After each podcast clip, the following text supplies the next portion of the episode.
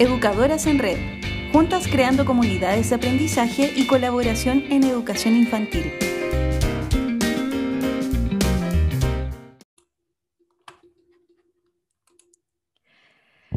Hola, hola, muy buenas tardes a todos y a todas las que nos escuchan el día de hoy.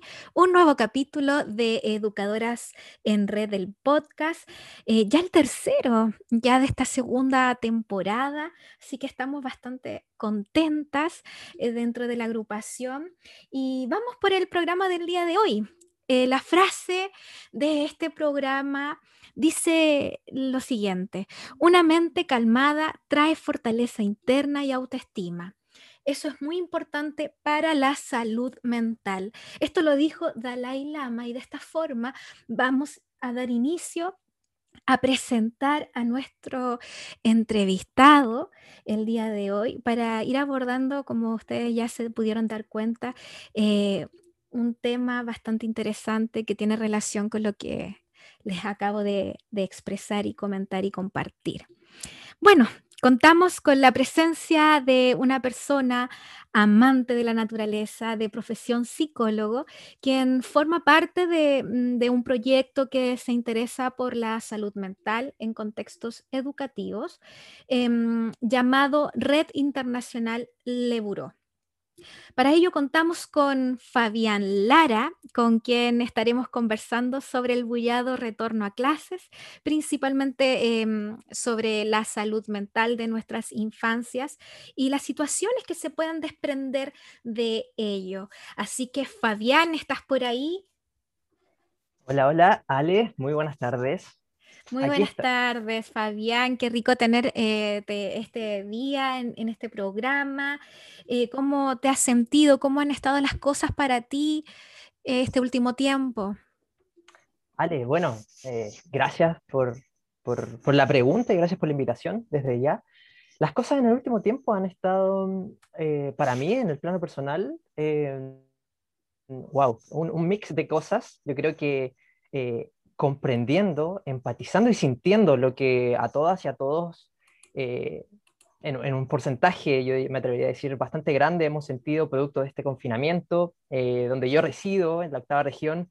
Nos hemos pasado muchas semanas en cuarentena, así que ha sido harto momentos de encierro, pero cada vez que, podía, podía escaparme a la naturaleza, así que yo creo que ahí va equilibrando un poco y por supuesto, muy apegado al tema de hoy, eh, eh, fortaleciendo, diría yo, reseteando mi, mi salud y mi, salud mental.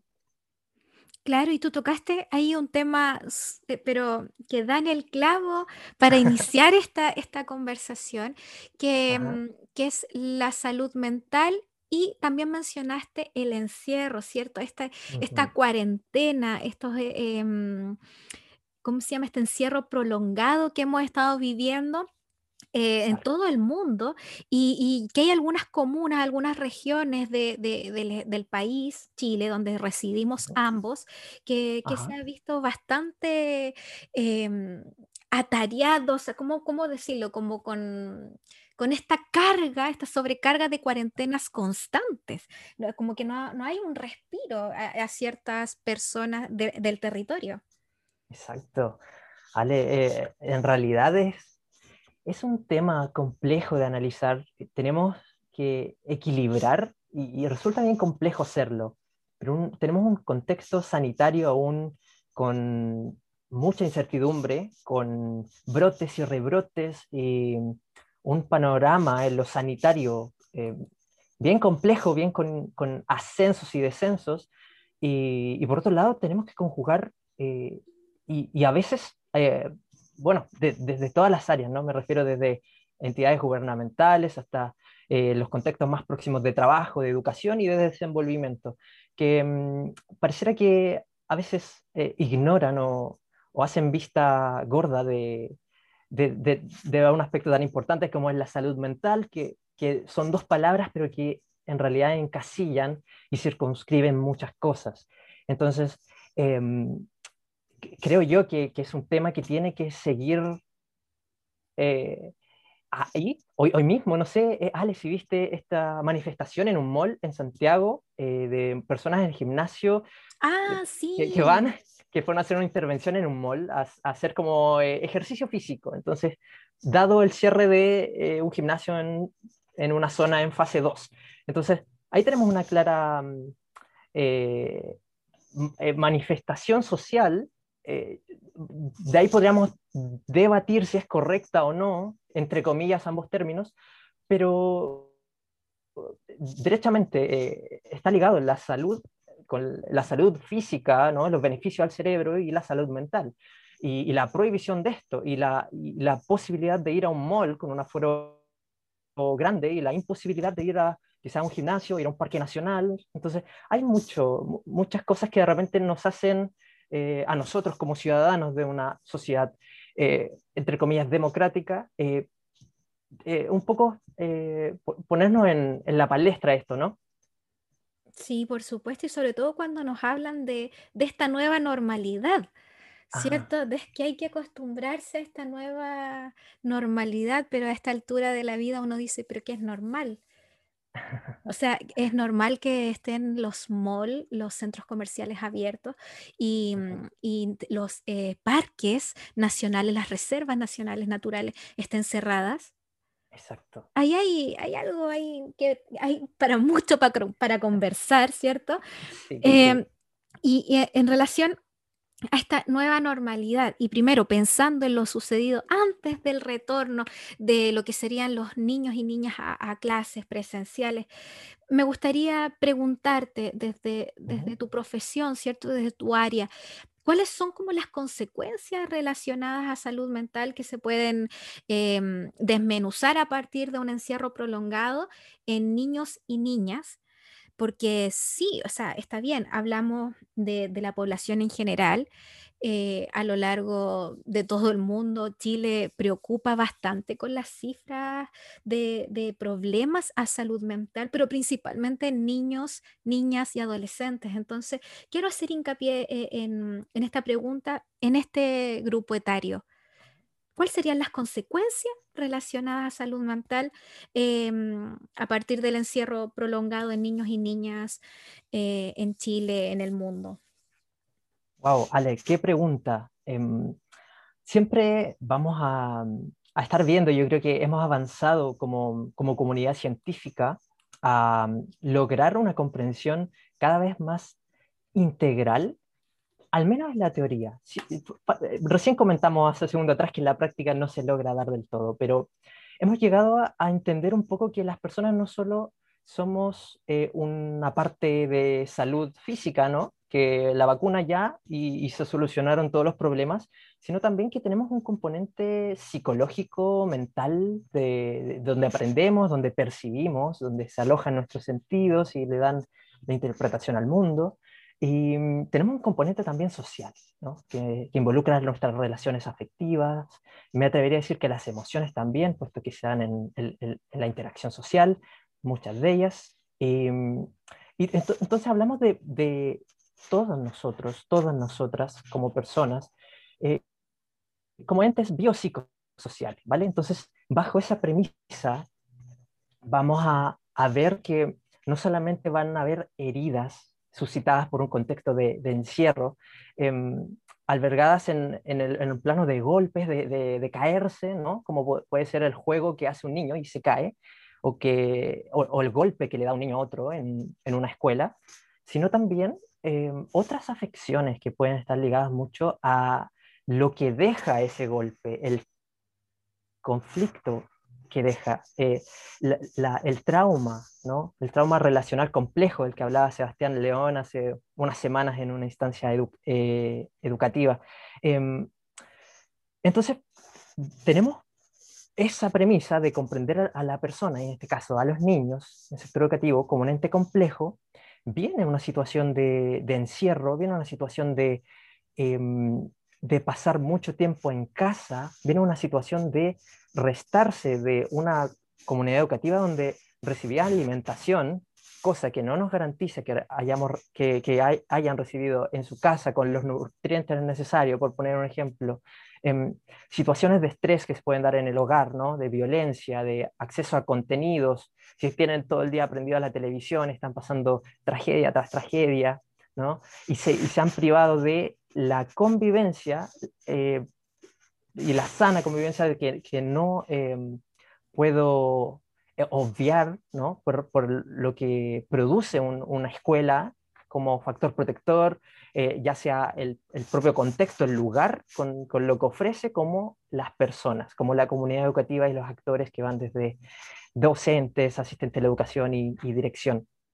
Entonces, em, en, cifras, digamos que em, hay, hay alrededor de, de, 3 millones acá en Chile, ¿no? de, de niños que, que, se han visto afectados. En realidad, eh, y en, en, el mundo, ya que, que, mencionaste el mundo, cerca del 90% de niños, niñas y jóvenes se han visto afectados. Em, e, en Chile tenemos a cerca de 600.000 niños y niñas en educación parvularia, 2,9 eh, millones de niños y jóvenes en educación escolar, 200.000 jóvenes eh, aproximadamente en educación especial y, y también cerca de 140.000 adultos. Entonces, sumando, es una población no menor de personas que se han vuelto implicadas en esto y que mm, si bien nos gusta a veces atomizar los conocimientos y separarlos, eh, no podemos negar, no podemos negar de que mm, esa persona tiene que responder, como tú bien dijiste hace unos minutos atrás, tiene que responder en la escuela, ese niño, esa niña, ese adolescente, pero también tiene otras labores, tiene otras cargas, eh, tiene un, padre y una madre a veces o a veces no. Entonces hay muchos factores que tenemos que analizar para no justificar de repente los resultados ni evaluar, pero sí para ejercer una comprensión. Y de la comprensión emocional que puede ser, podemos eh, encaminarnos también a la sensibilización y así podemos eh, comprender estas situaciones de manera mucho más macro, diría yo, mucho más genuinas y auténticas de lo que sería solamente adecuarse a la norma y al resultado. Entonces yo lo veo así eh, humildemente, eh, Ale. No sé qué, repercusiones te, te, nacen o qué preguntas asociadas te nacen. Eh, recuerdo a, esta contextualización, bendigo, o, diagnóstico previo que, que, hago, por supuesto, con, con, con algunos autores a la base. Sí, por supuesto, me nacen muchas interrogantes y a su vez también eh, estoy muy de acuerdo con, algunos antecedentes que, diste. De hecho, eh, tú mencionaste a Sebastián León, pero uno de los autores que, a mí en lo personal me, agrada muchísimo, que Felipe Le Canelier, también mencionaba eh, de que, claro, hablamos mucho de la pandemia, la pandemia, pero se, se viene y se está viviendo una epidemia en salud mental. Y eso, y eso está como, como se dice, debajo de la alfombra. Entonces todos estábamos pensando que la vacuna, que el bicho, que el bicho, pero de verdad hay algo mucho más invisible y que se está viviendo eh, eh, en lo más profundo de, la psiquis, de, la emoción de cada una de las personas a nivel mundial. Em, y ahí quiero llevarlo, tú tocaste el tema de la familia hablamos como de, este, de este mm, encierro prolongado y, sus consecuencias. Hablamos de la familia, que eh, especialmente en las familias donde el niño de verdad se pudo sentir contenido y, de cierta forma en bienestar, que es lo que esperamos que todos los niños y niñas puedan sentir en sus familias, ¿cierto? Em, ¿cómo, ¿Cómo sobrellevar la separación con la familia para esta nueva normalidad y este retorno, eh, yo siento apresurado a clases. Sí, em, Ale, que coincido contigo de que es un retorno a un apresurado en vista a, las evidencias y a, lo que llevamos del proceso, ¿no? Mm. Hoy mismo en estos reportes em, nos adelantan que aún no, podemos esperar resultados potentes y aún eh, eh, tenemos cifras y no hay una población totalmente vacunada. Ahora sí paso a responder tu respuesta, tu pregunta, bien digo. Em, mira, hablar de, en primera instancia, siento yo, de la flexibilidad y la comprensión. No puedo dejar de utilizar estos términos en una situación que al principio esta generación, esta, esta esta etapa, esta mm, parte de la historia y de personas que la conforman no estaba preparada. Han tenido que mm, tal vez ahondar a experiencias previas o, ir a, a, momentos de, pestes e infecciones previas en la historia eh, y de ahí un poco encaminar y descubrir, redescubrir en, la praxis eh, cómo abordarla. Siento yo que ahora llevándolo mm, al, retorno a clases ¿no? inesperado, tiene que haber una comprensión. La, familia eh, tiene que comprender que mm, sus creencias quizás asociadas o, tal vez lo que ellos creen, eh, que, por ejemplo, a ver, pongamos, esto, de que el, si escuchan al ministro que constantemente le está diciendo que vuelvan y que es seguro, pero, y, si ellos se creen esa, esa comillas verdad, Em, bueno, vamos a, encontrarnos después de, los colegios que prontamente tuvieron que cerrar dado los contagios. Entonces, em, también por otro lado hay personas que pueden tener mucho miedo, entonces no van a querer enviar a sus hijas o hijos al colegio. Entonces, primero comprensión, una comprensión y valoración de las necesidades de las niñas y los niños. Hay temores, ¿no? ¿Qué, piensan ellos respecto a, regresar y a retornar a clases? ¿Cómo lo ven? Por supuesto que van a haber algunos niños que van a estar muy contentos, porque, porque como te mencionaba, extrañan a la comunidad educativa y a los actores que la conforman, pero no me cabe duda que niñas, niños y adolescentes han estado felices de este aislamiento porque no lo pasaban bien en la escuela, ¿no? Hay un currículum oculto que también, em, como tú bien utilizaste esa metáfora, eh, se lleva la alfombra muchas de las cosas y, no se hacen denuncias o no se hace mediación, los conflictos se, se comillas, resuelven con una, con una anotación o, expulsándolos, entonces, o, o, la castración de no hagas esto, no hagas esto, no hagas esto, y vamos viendo que niñas y niños no son impermeables a, a, estos, a estas críticas, a estos comentarios, porque vienen de personas, entes muy significativos, entonces, la comprensión, la validación de las emociones, la, mm, la conciencia y la autoconciencia y la autorregulación de las emociones de los propios padres es clave, cómo ellos reaccionan, cómo se lo dicen, ellos son el ejemplo, ellos entregan también un aprendizaje observacional de lo que hacen y, de lo que dicen también, por supuesto.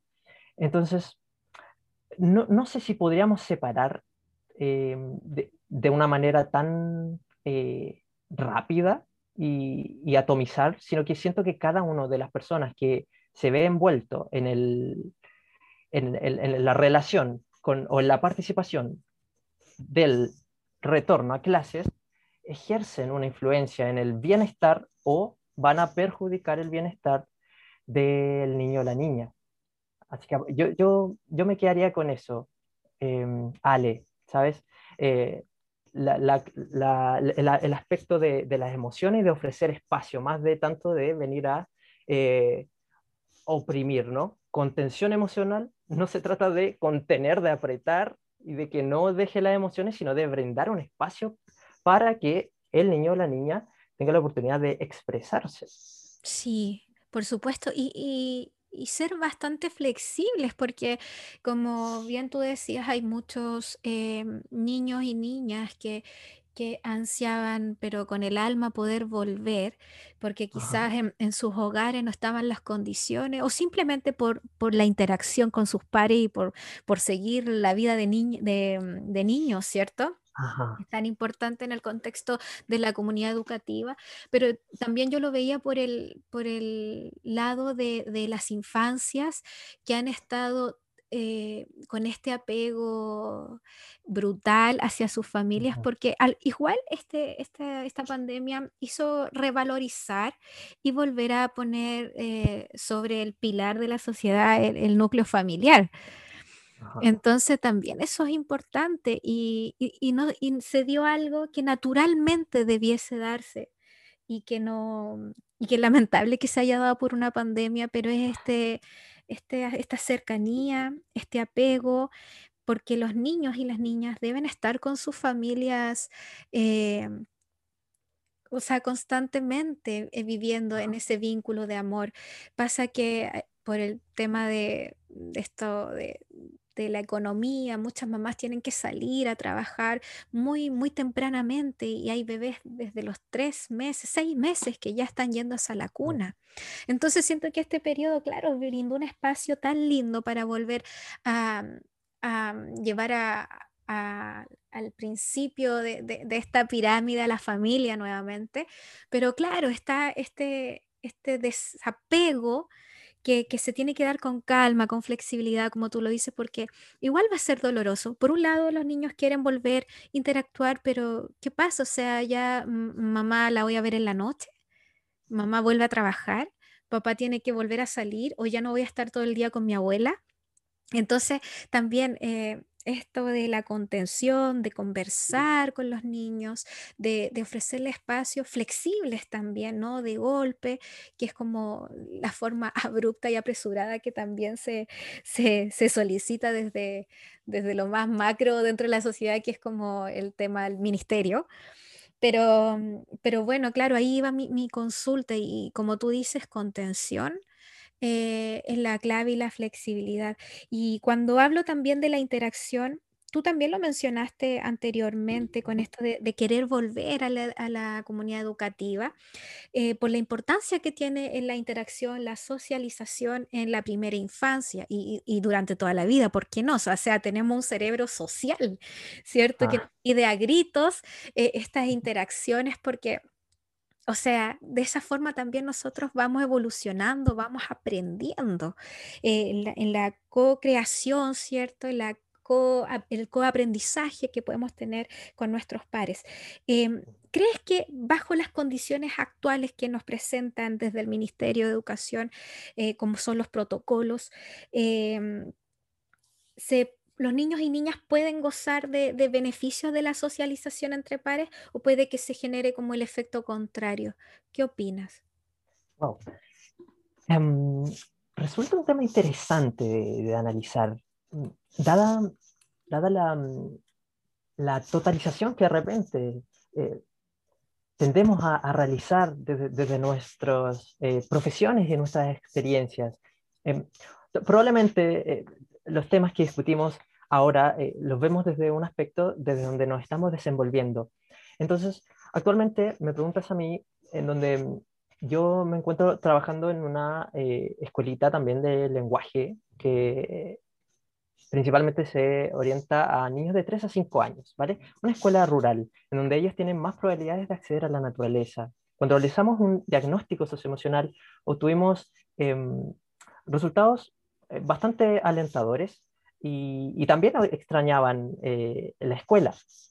Pero por otro lado, tal vez eh, si, si, nos remontamos a ver las noticias, si vemos a, a, un doctor en psicología de la Pontificia Universidad Católica que trabaja con el 10% de los colegios con mayores ingresos, sus resultados o sus eh, evidencias o sus experiencias van a ser distintas. ¿no? Tenemos, em, por ejemplo, qué sé yo, em, cerca de un 80 eh, por ciento, un 85% se, se aproxima de, de, escolares de mayores ingresos, con al menos un adulto con educación superior completa y 10% con escolares con menores ingresos.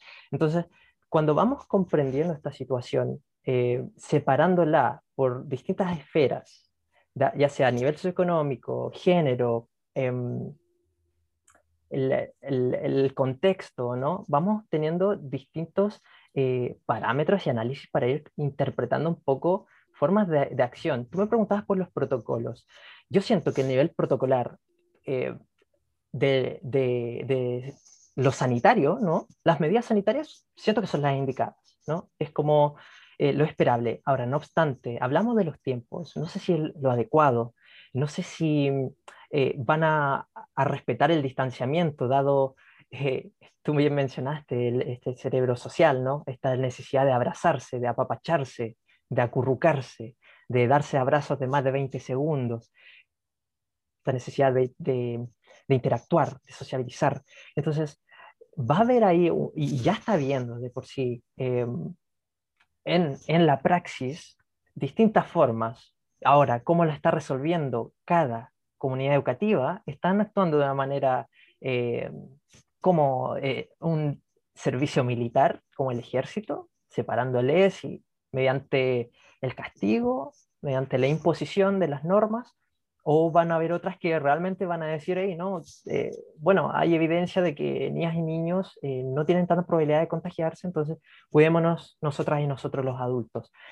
Es complejo, ¿sabes? Por lo mismo, a mí me, cuesta un poco hallar una respuesta única, ¿no? Porque siempre siento yo que hay que hablar con respeto desde nuestras experiencias cercanas y hablar en términos de probabilidades más de que certezas, entendiendo que no hay cosas eternas, sino que hay cosas históricas, como diría ahí Michel Foucault. Así que por ahí, yo no sé si, si respondo fehacientemente tu, tu interrogante. O sea, claro, yo entiendo desde tu, desde tu contexto también, ¿sí? Lo entiendo, o sea, obviamente los protocolos sanitarios, eh, las medidas que se optan, obviamente van a ser por el, el bienestar de la ciudadanía en torno a, a, este virus, ¿sí? Eh, pero quizás voy a, voy a, a, intentar moldear un poco mi, mi pregunta. Ajá. Por ejemplo, eh, los niños buscan la interacción y hay protocolos y medidas que a lo mejor nos están sumando y nos están propiciando este, ¿cierto? Y eso también hace un choque con la realidad, porque los niños van como, como niños, como infantes, ¿cierto? Van a, abrazarse, a jugar, a compartirse la colación, ¿cierto? Porque eso se da mucho y llega un momento en que, no, esto no se puede, esto no lo debes hacer. No, y, llega un momento en que ellos ya no lo ven quizás también por un tema de, cuidado, sino que también por, ¿por qué me están diciendo que no puedo abrazar al compañero? Entonces, quizás la pregunta debiese ser, em, ¿cómo, ¿cómo hacer los espacios más amables y cercanos a pesar como de esta, de esta gran cantidad de instrucciones de no tocar, el lavarse las manos a cada instante, no sacarse la mascarilla, eh, este metro de distancia, quizás cómo lo podríamos hacer más amable.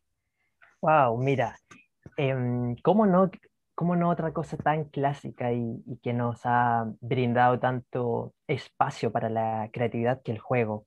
Ahora el juego, por supuesto, que tiene que tener ciertas limitaciones. Em, eh, bueno, contextuales, físicas, sanitarias. Y mm, un juego que eh, la, otra vez hablábamos con, con Romy, que ella es, educadora también. Eh, cuando, cuando, estás llegando a, a iniciar tu, tu, año académico, eh, bueno, ahora ya van unas semanas de, de, avance, pero tratan de construir algo tan sencillo como un saludo, ¿no? Que identifique al, al, grupo. Un saludo que no necesariamente tenga que requerir contacto, contacto físico, ¿no? Pueden eh, eh, recurrir a muchos de estos, eh, no sé, danzas rituales o por supuesto con, con, gestos. Entonces, ahí, por ejemplo, tenemos algo, iniciamos con un saludo, nos despedimos con un saludo, vamos preparando, ahí eso es clave también, em, vamos creando una atmósfera de, de, lo importante que es cuidarnos. Y ahí podemos utilizar metáforas, cuentos, juegos también, eh, y, distintos tipos de recursos, porque eh, no, no, nos quedemos también solo en los, los, recursos 1D, que son planos, que es una hoja, sino también eh, preparar el ambiente. Si esto una, yo diría que una, una, dinámica y una forma de trabajo muy de, de, las pedagogías críticas para la transformación social, como sería de la, del método Montessori, ¿no? que preparamos un ambiente. no, no, nos vamos como sí, eh, ¿saben qué? Traje esto y les explico que, que, que, así tienen que aprendérselo y no hagan esto porque eh, les va a, hacer mal o les va a hacer bien. O, es, es, difícil separar en la niñez que está bien y que está mal.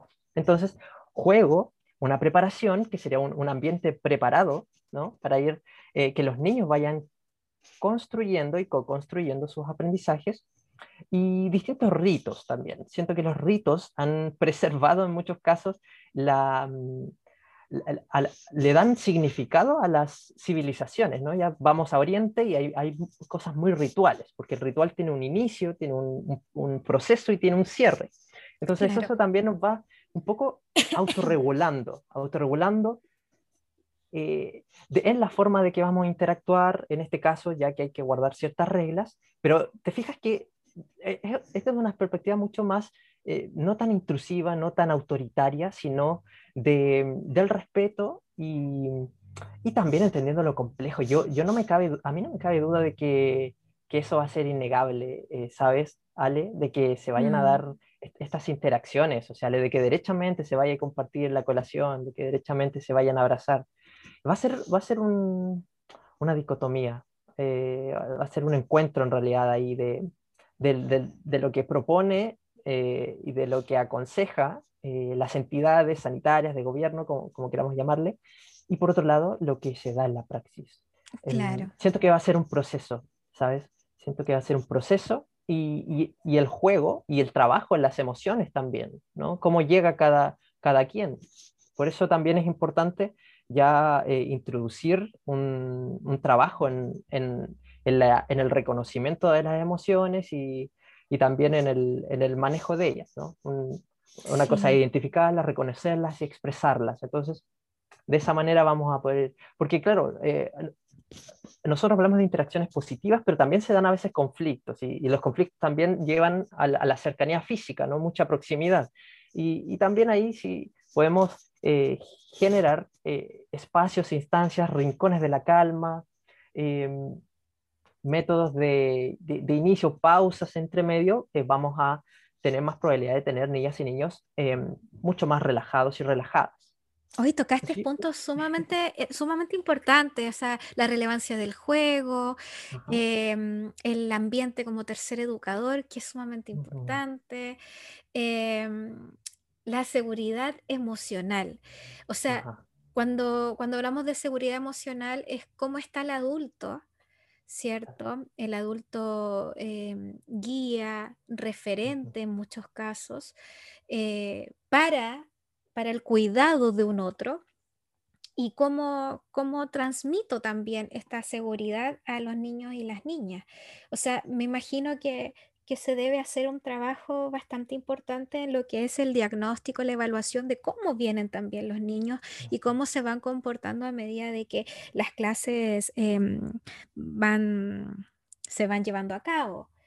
Eh, yo creo que un, buen diagnóstico, una buena evaluación socioemocional sería sumamente indicada ya sea para, para cómo, cómo, transmitir seguridad, cómo abordar estas dinámicas eh, dentro de la interacción que se puedan dar, como, como lo es el abrazarse, el sacarse la mascarilla, ¿cierto? El compartir la colación. Y, y claro, y, y, desde los rituales también, los niños son, son las infancias son muy, muy de rituales. Y eso, eso es súper bonito, eso es súper bonito que se da. Muchos hablan de que la rutina, sí, pero que más allá de la rutina tiene, es otro el significado que se le da. Por eso uno habla de rituales en la, en la primera infancia. Y eso también se, se extrapola también a, a los adultos. Eh, me estaba acordando, me estaba acordando de, estos, de estas imágenes como eh, eh, divertidas de, Facebook, de, las redes sociales en general, donde salía un niño sacándose la mascarilla y compartiéndosela, eh, intercambiándosela con el amigo porque le gustaba más el dibujito que el amigo tenía en la mascarilla. Entonces pienso en esas dinámicas que en otro momento hubiesen sido, pero con total naturalidad y ahora el adulto va a estar ahí, pero eh, casi como, como eh, asegurándose que estas interacciones naturales y bonitas que vemos en la niñez no se den y eso hay que tener ojo, flexibilidad y tener bastante eh, tino emocional para, para poder ir tratándolo. Em, hemos hablado harto de, lo que ha sido el tema presencial. A mí me gustaría que pudiésemos, pudiésemos abordar em, la educación virtual, ¿cierto? Esta la educación remota. Em, porque no hay que olvidar a quienes se encuentran aún en sus casas, ¿sí? ya sea por, un tema de, fase en la que se encuentra su región, por decisión de los padres, eh, alguna condición de base, de salud, etc. Eh, ¿Cómo trabajar el enfoque emocional que ya estábamos como hablando eh, de niños y niñas en clases online? Porque hay que pensar que va más allá de una conexión de Internet, sino que el cómo nos vinculamos precisamente, Ale, em, e, es, una, realidad ahora. Las clases híbridas eh, eh, manejan una división, eh, a veces hasta una sobrecarga tan significativa para, para las y los docentes. En ese caso, tal, vez habría que, iniciar las clases con, con, una dinámica bastante sencilla, pero, pero no menor, que es como tomar la temperatura, pero a nivel emocional, ¿no? pueden utilizar recursos, em, mucho más eh, propiamente tal de, de las tecnologías eh, de, eh, de, Internet, o si no, crearlos y, bueno, los exhiben a través de, de, la cámara, pero es importante tomar la mm, temperatura emocional para saber cómo llega cada mm, alumno, alumna o estudiante a la clase. Porque, por ejemplo, si llega con la emoción de la rabia, bueno, ya tal vez vamos a comprender por qué su desempeño va a ser así. Y quizás puede que cueste un poco porque vienen de, de, un, de, de, una historia en donde de estos temas no se hablan, ¿no? Pero sí que influyen y mucho. Entonces, tal vez si un niño viene alegre, bueno, vamos a tener más probabilidades de que vaya a ser participativo o participativa. La cosa es que vamos a tener una comprensión mucho eh, más real de, de, cómo va a ser o puede ser el desempeño, eh, la atención, la escucha, la disponibilidad de las niñas y los niños. Entonces, siento yo que las clases que inician con, un, con una temperatura emocional, ¿no? con la toma de temperatura emocional, y que también van introduciendo actividades de, de carácter emocional, como decíamos. Eh, cada vez a ir hablando acerca de las emociones, acompañando con algunos cuentos, el, monstruo de colores yo creo que es como la piedra angular, ¿no? Claro, clásico a esta altura.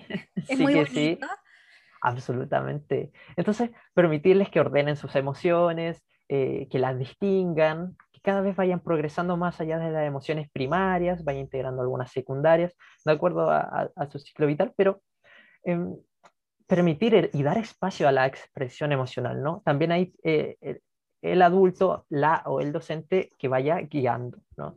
Yo siento que de esa forma, a priori, y, y, si bien es limitada, puede ser un, un, un complemento, un, un acompañante ¿no? de, de, lo meramente académico, que en realidad eh, es, lo que eh, exigen, ¿no? lo que exigen eh, las instituciones. ¿no? Eso es tal vez eh, ahora sí, bueno, a, contar de la pandemia, se, claramente la UNESCO y el Ministerio de Educación y, otras entidades han eh, puesto claramente que tiene que haber un trabajo socioemocional de clave, ¿no? lo reconocen.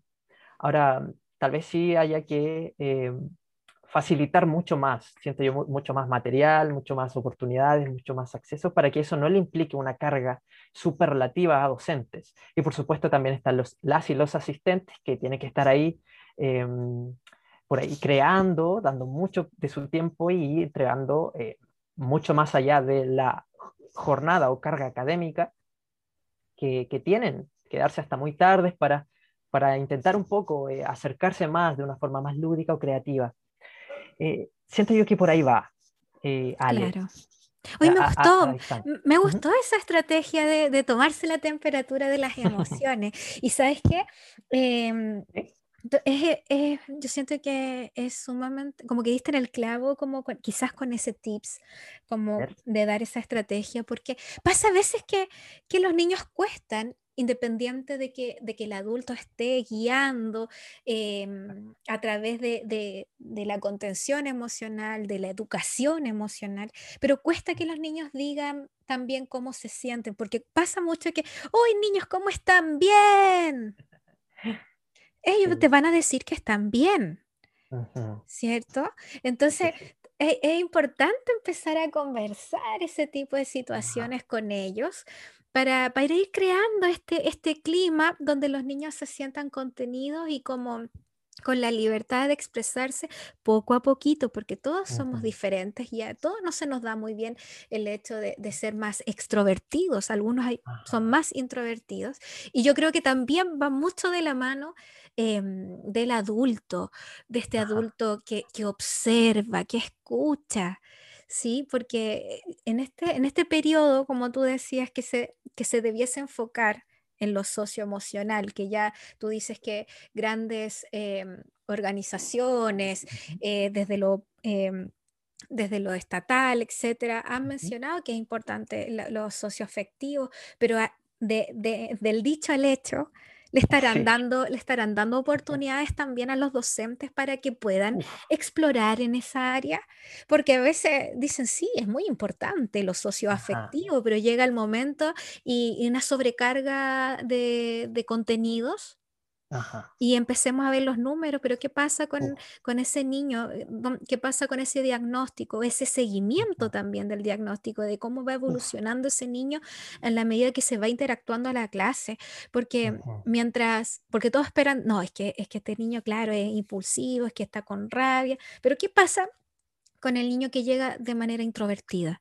Que no habla, que tiene la mirada perdida y que muchas veces se pueden empezar a, desmenuzar falsos diagnósticos y es solamente un tema emocional. Entonces yo creo que también va por ahí el hecho de que, de que el adulto también sea un buen guía en esos aspectos, que la familia siempre esté detrás y, ¿por qué no?, ir buscando la flexibilidad en el juego y, y enfocándose en lo realmente necesario, más allá de los contenidos. Yo creo que esto es un periodo en que debiésemos replantearnos la educación urgente y aprender de ello, ¿no? ¿No, crees tú? Porque de verdad siento que de todo lo, lo, malo que podemos hablar con respecto a este tiempo, creo que se nos ha presentado un hermoso regalo que es el volver a, el reflexionar y, el, el, modificar, el cambiar porque tenemos un sistema caduco, un paradigma que ya se está cayendo, pero a pedazos, como se, como se diría por ahí. Entonces, estamos hablando de, salud mental y cuando hablamos de salud mental hablamos de, un estrés, de un estrés potente que se puede generar tanto en adultos, ya lo vemos, por ejemplo, en el caso de la educadora de, que salió con un audio de WhatsApp que contaba cómo ella se sentía eh, y que fue desvinculada etcétera. Sí, eso fue tremendo. Y también por, por parte de los niños, que es el programa del día de hoy que nos atañe. Entonces, hablamos de un estrés. En sí el estrés es bueno, ¿cierto? Pero llega un momento en que este estrés, este exceso de cortisol ya es demasiado, que estamos hablando de un distrés. Y ahí es donde hay que ponerle el ojo, ¿cierto? No sé si nos podrías explicar más o menos a nivel, qué pasa a nivel cerebral, como para que vamos... Em, integrando nuevos conocimientos también dentro de nuestro desempeño docente. Y algo pasa con la amígdala, la corteza prefrontal, no sé si nos podrías como comentar un poco. Mira, eh, en, términos simples, el estrés eh, puede ser una, una respuesta eh, que se genera ante, ante estímulos, muchas veces, ¿no? Estímulos del ambiente. para poner un ejemplo muy típico, hablamos de que nuestros antepasados antes huían o se activaban, luchaban, se paralizaban ante un león, ante un mamut, ante un dientes de sable. Pero hoy el, situaciones que nos disparan estrés tremendo son dar una prueba, salir a la calle, ir al colegio, ir por primera vez al colegio, eh, el trabajo, el certamen, eh, los hijos, el hijo que viene y así. Entonces, el estrés tiende a ser esta Em, liberación, en este caso el cortisol, que es una hormona, tú bien lo explicas, que se secreta en zona del cerebro y que posteriormente produce respuestas de tipo eh, psicológicas, ya sabes, pensamientos asociados, pero también, por supuesto, fisiológicas, aumento del ritmo cardíaco, depresión arterial, em, sudoración excesiva, palpitaciones, y bueno, ya, por supuesto que hablamos de situaciones que pueden ser un poco normales, Mm, eh, que, sintamos estrés. Yo creo que de repente cuando vemos un perro por la calle que nos quiere atacar, pero cuando ya empieza a haber una frecuencia alta por, eh, y, aterrizándolo acá netamente, por situaciones relacionadas al contexto educativo, ahí siento que ya tenemos que preocuparnos. Y no pasa solamente por algo que se va a, mm, mm, a realizar hacia niñas y niños, sino también viéndolo desde un punto de vista ecológico, que a mí me gusta verlo bastante así, porque está bien que, que, la educación sea para los niños, por los niños, pero si tenemos a un adulto, un docente, a un asistente de la educación que tiene una carga excesiva, que tiene que rendir, rendir, que tiene una familia que perdió a alguien por eh, el COVID, que, mm, qué sé yo, en muchas otras situaciones, que tuvo un accidente, que llegó a trabajar en un contexto de trabajo eh, que, que, es online, ¿no? que tuvo que eh, adaptarse a las tecnologías, eso igual genera situaciones de estrés. Entonces, ver desde un modelo ecológico y comprendernos los problemas así, siento yo que también nos aterrizan y nos, y nos em, bueno, sobre todo para las personas que se dedican a tomar decisiones, a, a, pasar las facturas, a, decirme,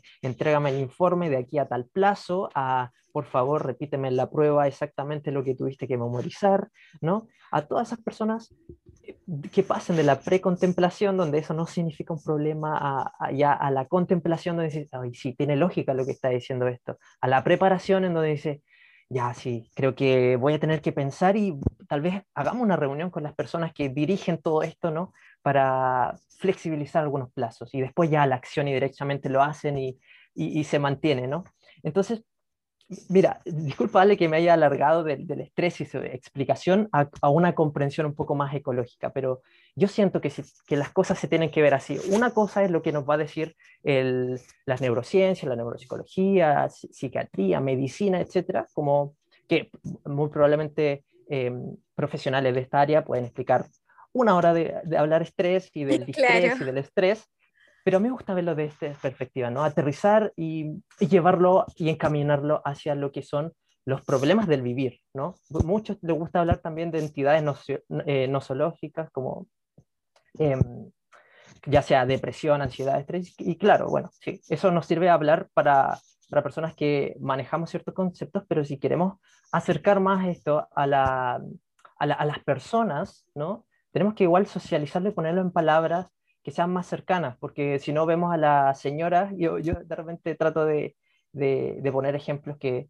que, no son con tonos humorísticos, pero tiende a pasar, ¿no? En lo coloquial, que dicen que están estresados, la señora que, que, estoy estresada, estoy estresada, y en realidad se levantó temprano y, la bolsa que va cargando va bien pesada, ¿no? Y, y en realidad está cansada la señora, quizás, no está estresada. Ahora, claro. si, si, la frecuencia es mayor y, y si los contextos que les disparan son eh, estas respuestas eh, fisio, eh, psicológicas, conductuales, endocrinas y demás, eh, tienden a ser más permanentes y tienden a dispararse en esas eh, situaciones clave, identificables. ahí quizá estamos hablando de estrés. Ale. Claro, y por supuesto, y tocaste un tema sumamente importante, el momento de dar el ejemplo de la señora. Ajá eh, pero qué importante es conocerse a sí mismo, ¿cierto? Para la autorregulación. ¿cierto? Para tomar decisiones, para ver qué hago con esto que siento. Eh, y, y, qué importante también, también es acompañar a los niños y a las niñas porque ellos tampoco tienen esa posibilidad, ¿cierto? Están aprendiendo y aprenden de la mano de, de, de este adulto referente y significativo que sirve de guía. Ajá. Entonces, ahí tocaste este tema sumamente eh, importante, como lo es el que cómo lo están pasando los adultos y sin duda también cómo lo están pasando los niños y que todo esto es un tema integral y lo que me pasa a mí también repercute en ti. Aquí no son hechos aislados, hay, un, hay una emoción, una emoción generalizada, o sea, no nos, somos individuos sí, pero estamos compartiendo interacciones, vibraciones, hablemoslo también desde un área espiritual, quizás no muchos sí, sí. creen, pero sí, o sea, yo, yo soy estudiante un poco de la educación cuántica y me gusta mucho, entonces también eh, lo que te pasa a mí también influye a mí también, hay un, hay un sentido de reciprocidad, hay varias cosas que, son importantes ver. Entonces, de partida, ser un observador, escucha activa a, los niños y a las niñas, porque ellos de verdad necesitan mucho de nosotros y por ende también tener este autocuidado y, y quienes lideran en estos puestos eh, de jefatura, etcétera, puedan tener eh, la flexibilidad y, y, la empatía, ¿por qué no? De, de, de, de, velar por estos adultos a cargo de niños. Esto es todo, eh, todo lo podemos englobar en un círculo porque ahí estamos todos metidos e interactuando. Así que de verdad, eh, Fabián, te quiero dar las gracias porque ya por un tema de tiempo me encantaría seguir conversando y desmenuzando y haciéndote preguntas, pero, pero yo creo que igual... Em, fue una instancia súper bonita de diálogo y que pudimos aprender bastante el uno del otro y por qué no también eh, aportar con un granito de arena a quienes nos escuchan, que quizás están un poco complicados, quizás hay una maestra, un, educador que está, agobiado por todo lo que acabamos de mencionar, o, o, si, o si bien puede ser que esté trabajando en sí mismo, pero no, tiene, no sabe cómo Em, apoyar a los niños y niñas. Em, quizás aquí dimos algunos antecedentes que, que pueda servir y espero que así sea. Fabián, Muchas gracias por participar el día de hoy en este nuevo capítulo de Educadoras en Red. Espero de todo corazón que en todos tus proyectos este año sean un éxito, que te vaya muy bien y sigue trabajando y abogando por la salud mental en las comunidades educativas. Ale, eh, gracias, gracias totales a ti, al equipo de Educadoras en Red, em, por los buenos deseos y todo. Mis buenos deseos van em, de manera recíproca, de manera auténtica y genuina de vuelta, ¿vale? Así que buena semana, un excelente año y que la persona que vaya a escuchar este podcast, que saque con una idea, eh, yo a veces cuando voy a una instancia educativa, con una idea que me lleve, eh, a veces de repente puede surgir muchas más. Así que un abrazo a todas las personas. Buen año. Sí, por sobre todo quizás también, ¿por qué no? Llamar a la reflexión que es tan necesaria. A veces no, damos con no, llegamos con los tips, pero eh, en concreto, pero sí damos e, e, ese, ese bichito, ¿cierto? De, indagar, de reflexionar y empezar a ver dónde yo estoy parado, qué hago, eh, cómo lo estoy haciendo, cómo me siento, sobre todo. Em, Fabián, eh, quiero que antes de, que termine este programa, quizás puedas dar em, a conocer alguna red social, quizás la red Leburó, para que la gente los pueda seguir y, conocer un poco del trabajo en salud emocional y otros que realizan ustedes.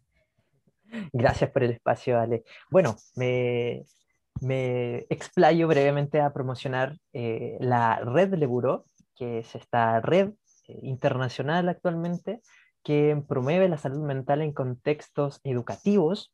Somos un equipo actualmente de cuatro personas, tres psicólogas y, eh, psicólogos, digamos, eh, Mariola Lupiáñez de España, eh, Cami, que es psicóloga de, de Argentina, Cris, que es maestro educador diferencial de Chile y que les habla. Y nos pueden encontrar en Instagram como arroba redleburo. Así que ahí van a encontrarse muchas sorpresas. Vayan ahí y van a encontrarse con todo. Que estamos actualmente haciendo Instagram Lives, tenemos un canal de YouTube también que vamos eh, a estar retomando y vamos a volver con, ya se, ve, ya se avecina página web y demás, así que sorpresas para este año por montones. Tremendo. Muchas gracias Fabián y esto fue otro capítulo de Educadoras en Red, la segunda temporada. Me despido, soy Alexandra Lara, nos vemos.